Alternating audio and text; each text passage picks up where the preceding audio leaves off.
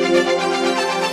Olá, pessoal! Começa agora o podcast do senador Fernando Collor, que destaca sua atuação parlamentar nesta semana. Diz aí, Collor! Olá, pessoal, tudo bem? O novo ano se aproxima, 2022 está aí, nos trazendo uma cesta carregada de esperanças, de boas novas, de paz, de saúde, de muitos empregos e de economia crescendo. Isso é tudo que nós necessitamos para ultrapassar essa fase tão difícil que estamos vivendo. Mas já está passando. Com o avanço da imunização, esperamos O novo ano com mais empregos, mais vacina no braço e comida no prato. Feliz 2022, de muita paz, saúde e felicidade para todos vocês. Vamos juntos, pessoal, sempre. Agora vamos ao balanço da semana. O mutirão do Banco do Brasil terminou com um resultado muito positivo para milhares de produtores rurais e de outros que estavam em dívida com o banco, puderam renegociar as suas dívidas com descontos de até 95% e parcelamento do débito restante em 100 meses. As condições ofertadas foram especiais, sobretudo para os homens e mulheres do campo que tiveram a possibilidade de renegociar e entrar em 2022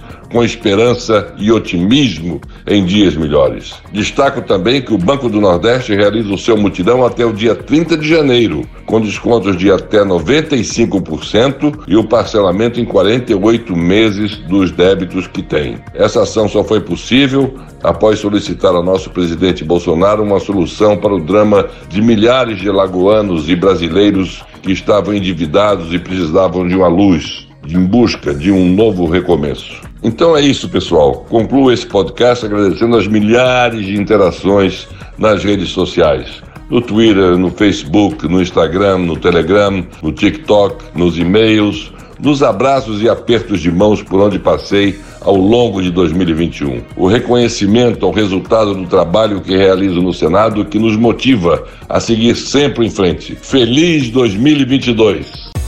Acompanhe a atuação do senador Fernando Collor pelas redes sociais, Twitter, Instagram e Facebook.